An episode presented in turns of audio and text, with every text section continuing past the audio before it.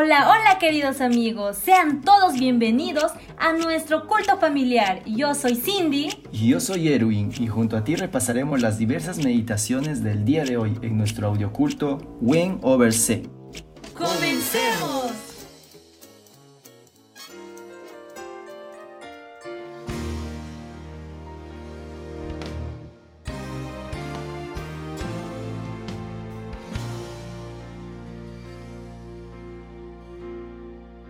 Hebreos 5 Porque todo sumo sacerdote es escogido de entre los hombres, y constituido a favor de los hombres ante Dios, para que presente ofrendas y sacrificios por los pecados.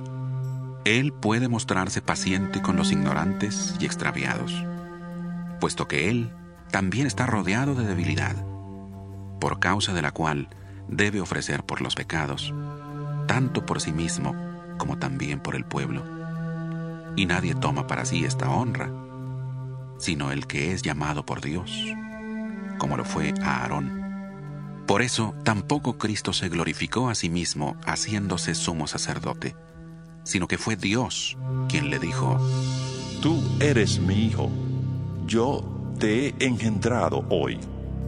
Como también dice en otro lugar, Tú eres sacerdote para siempre, según el orden de Melquisedec. Y Cristo, en los días de su vida terrena, ofreció ruegos y súplicas, con gran clamor y lágrimas, al que le podía librar de la muerte, y fue oído a causa de su temor reverente. Y, aunque era hijo, a través del sufrimiento aprendió lo que es la obediencia.